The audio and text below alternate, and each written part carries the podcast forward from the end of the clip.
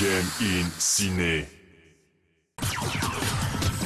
Salut à tous et bienvenue dans Game in Ciné, l'émission où le cinéma ne se regarde plus mais se joue. Au sommaire cette semaine, un dossier complet sur la sortie des nouvelles consoles de salon, la Xbox One et la PS4. Allez, c'est parti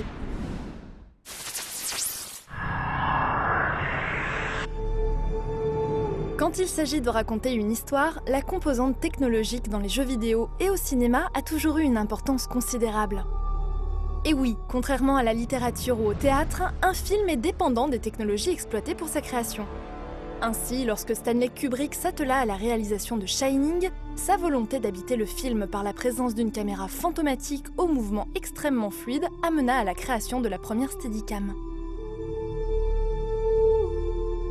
On peut aussi bien sûr citer Gravity d'Alfonso Cuaron, utilisant des technologies très récentes telles que la performance capture, couplée à des procédés filmiques originaux comme la lightbox, un cube aux parois couvertes de minuscules lampes LED permettant d'offrir un éclairage crédible sur les acteurs. Si l'avènement de la machine à écrire ou du traitement de texte n'a guère fait évoluer le style littéraire des écrivains, au cinéma, les technologies en perpétuelle évolution permettent aux réalisateurs de donner vie de façon très réaliste à leur monde imaginaire. Il en va bien sûr de même dans les jeux vidéo. En effet, à chaque nouvelle génération de consoles, on se demande quel jeu extraordinaire ces nouvelles machines vont pouvoir nous apporter. En cette fin d'année 2013, c'est donc la nouvelle console de Microsoft, la Xbox One, et la nouvelle machine de Sony, la PlayStation 4, qui vont débouler dans nos échoppes. Loin de nous l'idée de vouloir alimenter cette ridicule guerre des consoles, mais puisque tout le monde ne peut pas se permettre d'investir chez les deux constructeurs, chaque joueur va devoir faire un choix. Look, guys, we all have to agree on one system. That's right. If some of us are on PS4s, but the rest of us are on Xboxes, then we all can't play together online, see? This is all about committing to one machine. Right, let's all get PS4s. No, the Xboxes are gonna be better. They're not better, they're just more expensive. We are getting Xbox Ones, guys. And that is final. That's exactly how Xbox people are. Yeah. Les deux consoles proposent un hardware sensiblement similaire, même si la PlayStation 4, de l'aveu des développeurs, semble légèrement plus puissante. La Xbox One propose par contre de nombreuses options transmédia, vous permettant de regarder la télé, des films ou encore parler en visioconférence avec ses amis tout en jouant via un mode picture-in-picture. Très simplement, Xbox One va te permettre d'avoir la télé, le jeu, la musique, Internet et même Skype, tout ça intégré en une seule box, donc tu n'auras pas besoin de changer de canal pour passer de l'un à l'autre, ni d'avoir 12 télécommandes chez toi. Tu vas pouvoir passer de l'un à l'autre de manière complètement simultanée, à la manette, mais également grâce à Kinect, à la voix, au geste. Euh, et on pourra même avoir deux expériences en même temps. Ce qu'on appelle le Snap Mode qu'on avait déjà sur Windows 8, qui permet d'avoir par exemple, moi je suis, j'aime le foot, euh, j'aime jouer également, donc le dimanche soir, j'ai le match de foot, donc je le mets à gauche sur mon écran et en même temps je fais une partie de Forza. Dès qu'il y a un but, je dis passer sur la télé et ça me met en full screen l'écran, je vois le ralenti du but et je redis passer sur Forza et immédiatement je reprends ma partie avec toujours le match en fond. Donc c'est quelque chose qui n'a jamais été fait, qui n'existe nulle part ailleurs, qui est vraiment différent. Côté prix, la PlayStation 4 sera disponible à 400 euros, tandis que la Xbox One se négociera à 500 euros. We worked very hard to get the price right. Uh, we launched PS3 seven years ago at 599 euros, uh, and that's not something I'm ever going to do again. Uh, and as soon as we uh, we began discussions about PS4 at a very high level. Said, look, we've got to get the pricing right on this thing. So, you know, very, very pleased to have that price point of 399 euros, lower than when we launched PS3, uh, and obviously a, a, a lower price point than the Xbox One. À sa décharge, la console de Microsoft sera livrée d'office avec le détecteur de mouvement Kinect. Ce dernier vous permettra de naviguer dans les menus de votre console avec les mains ou la voix via un système de reconnaissance vocale.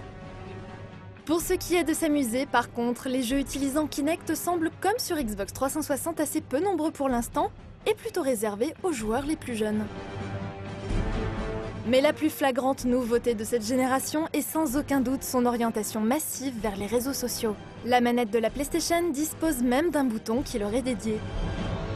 uh, whether it's through use of social network, whether it's through YouTube, or SMS, and you know this phenomenon of social connectedness is so, is very much at the heart of how people live uh, these days. And what we've tried to do is to embed that.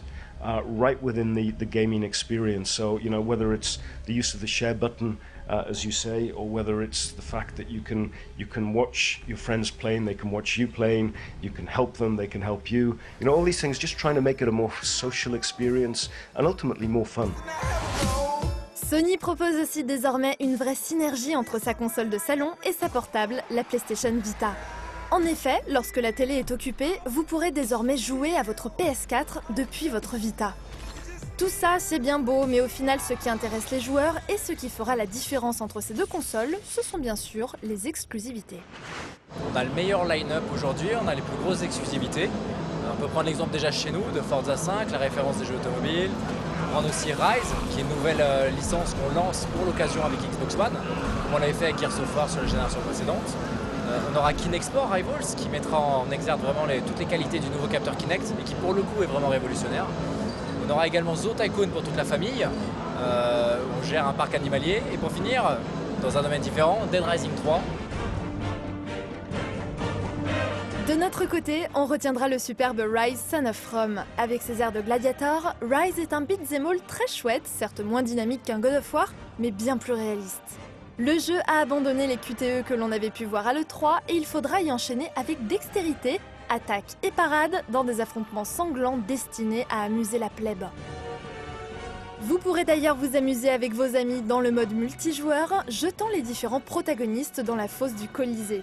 Et afin de proposer les animations les plus réalistes possibles, Crytek a fait appel à la société Dandy Serkis, spécialisée dans la performance capture.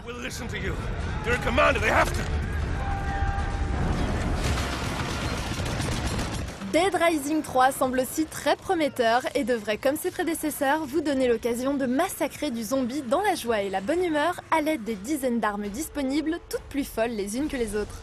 A noter que le jeu se déroule en monde ouvert et vous donnera la possibilité d'utiliser des véhicules. Du côté du concurrent, on est tout aussi fier de son line-up. Uh, well, between launch and Christmas, there will be 34 games published on the platform.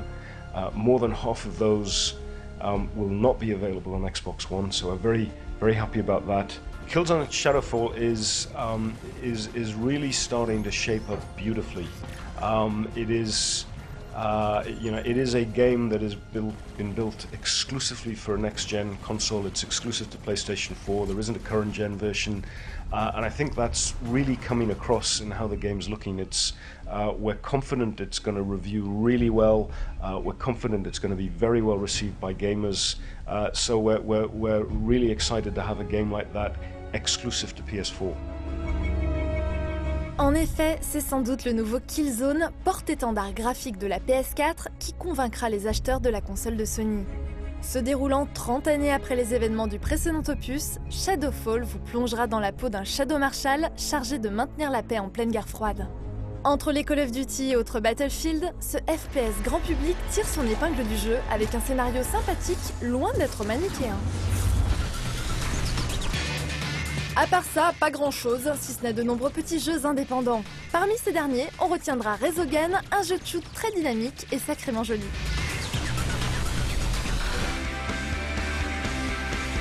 Dans un secteur qui peine à sortir de sa crise, ces deux nouvelles consoles, somme toutes similaires, nous prouvent une fois de plus que l'avenir du jeu vidéo se trouve non pas dans les mains des constructeurs, mais dans celles des développeurs. Et on ne peut que vous conseiller d'attendre d'être séduit par une des rares exclusivités avant de choisir l'une ou l'autre de ces deux machines. I can't guarantee you will live, but I can guarantee that before this is over, the winner of the console wars will be decided.